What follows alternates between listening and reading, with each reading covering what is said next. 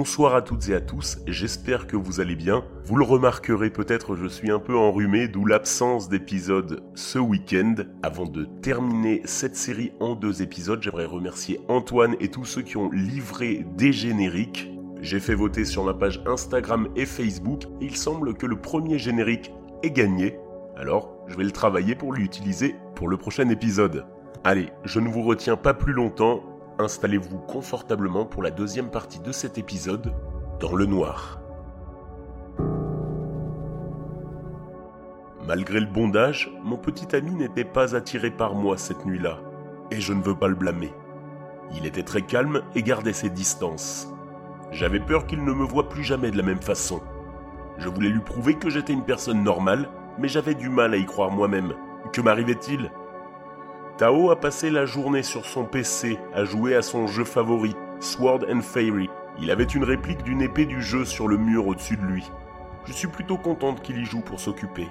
Quand j'avais besoin d'attention, je détestais le voir y jouer. Et j'avoue que je rêvais parfois que l'épée au-dessus de lui lui tombe dessus. Quand je m'endormais, je faisais des cauchemars où j'étais piégé dans la grotte. Les champignons rances comme du cerveau m'entourant, libérant leurs nuages de spores. Tao n'était pas dans le lit quand je me suis réveillé. J'étais toujours attaché. Quand il a vu que j'étais réveillé, il s'est approché pour me détacher. L'ai-je fait encore? J'ai demandé. Le regard dans ses yeux en disait long. J'ai regardé mes jambes et mes poignets. Ils étaient égratignés par la lutte que j'avais menée contre mes liens.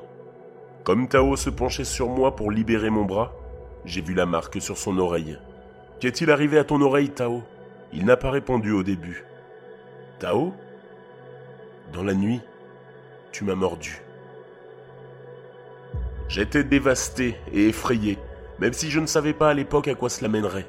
Je ne savais pas si j'avais plus peur de ce qui m'arrivait ou plus peur de perdre Tao.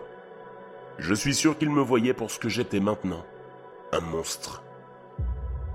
Pour me changer les idées, je suis retourné au laboratoire pour continuer mes études.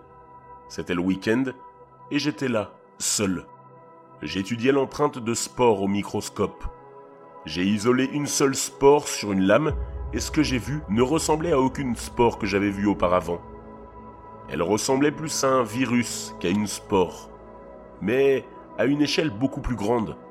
Et en plus, elle se déplaçait. J'ai dû préparer trois autres échantillons pour en être sûr. En examinant la troisième lame, j'ai toussé et, à mon grand étonnement, une douzaine d'autres spores sont apparus sur la lame. J'ai pris une lame propre, craché dessus et confirmé que ma salive était pleine de spores. La panique s'est installée. Quand je suis anxieuse, je nettoie. Ça me fait sentir mieux. J'ai nettoyé à fond tout l'équipement avec les désinfectants les plus puissants du laboratoire. J'ai emballé le chapeau du champignon et l'empreinte des spores dans une douzaine de sacs à spécimens, et je les ai étiquetés comme extrêmement dangereux avant de les stocker dans le congélateur du labo. Dans le hall de mon immeuble, j'ai croisé l'enfant de mon voisin. Lorsque ses parents se disputent, ce qui arrive souvent, elle joue avec ses poupées dans le hall devant notre porte.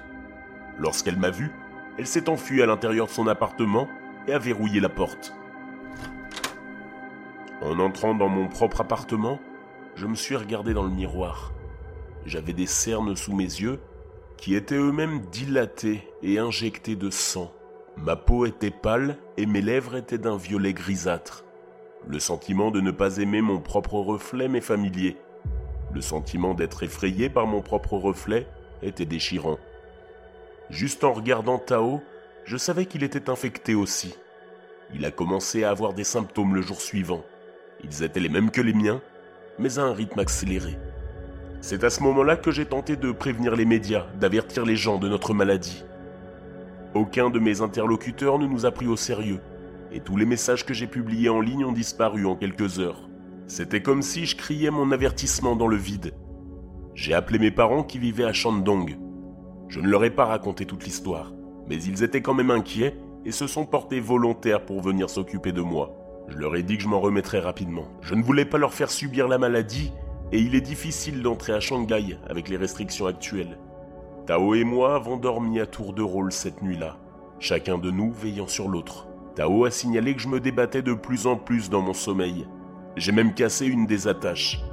Ma faim revenait.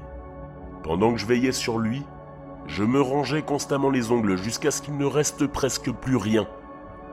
Je ne sais pas si c'était les nerfs ou si c'était la faim. Le jour suivant, nous sommes restés à l'intérieur. Je savais que le champignon était la source de notre maladie, mais Tao a passé tout son temps en ligne à rechercher nos symptômes. Quand il s'est levé, j'ai pensé qu'il avait trouvé quelque chose, mais il ne réagissait pas. Il avait dû s'endormir à son bureau. Il est resté là un long moment, sans bouger, le dos tourné à moi.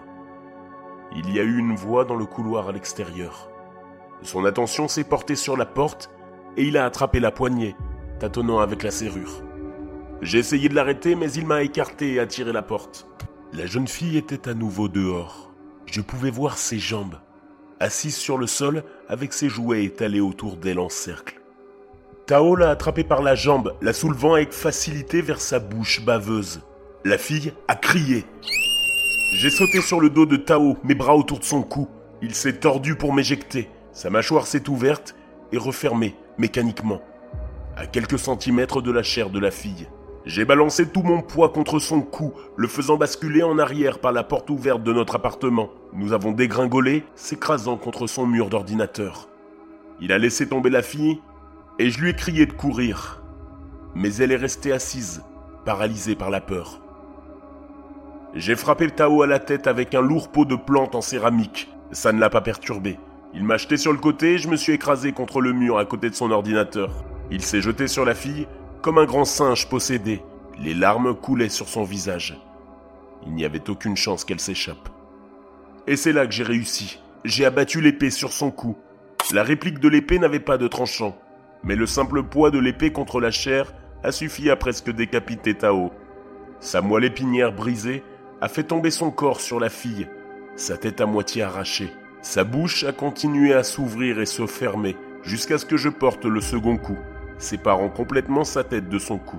J'ai fait rouler son corps loin de la fille. Elle était indemne, même pas touchée. Elle s'est enfuie en criant et j'ai fermé la porte derrière elle.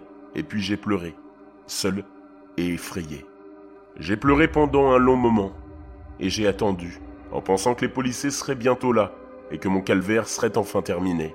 J'étais soulagé dans un sens. Ce serait maintenant entre leurs mains. S'ils m'enfermaient, je ne pourrais plus faire de mal à personne. Mais personne n'est venu, et je n'arrivais pas à rester éveillé. J'ai donc fermé la porte de l'appartement de l'intérieur et j'ai jeté la clé par la fenêtre. Le lendemain, je me suis réveillé avec ce qui ressemblait à un cambriolage. Mon appartement était saccagé, du verre brisé, des meubles renversés et du sang sur les murs.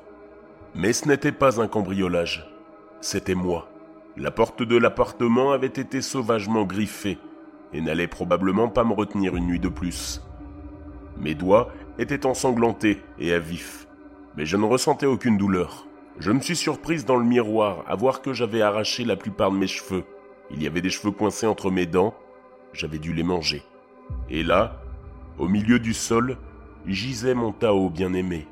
Dans un moment de peur et de tristesse, j'ai essayé d'en finir. J'ai attrapé un tesson de verre et je me suis coupé. Il n'y avait pas de douleur et peu de sang comme si le sang à l'intérieur de moi s'était séché. En m'accrochant à main nue au grand tesson de verre, je l'ai plongé dans mon propre estomac. J'ai craché un peu de sang, semblable à du goudron. Mais sinon, il n'y avait aucune conséquence réelle. J'étais piégé dans ce corps monstrueux, jusqu'à ce que je dépérisse. Par peur pour moi et pour le reste de l'humanité, j'ai enchaîné mon cou avec un cadenas de vélo à un radiateur solide.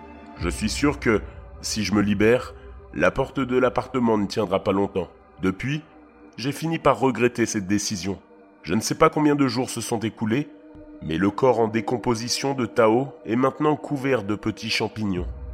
Quand ils nous trouveront, enfin, l'infection se propagera probablement.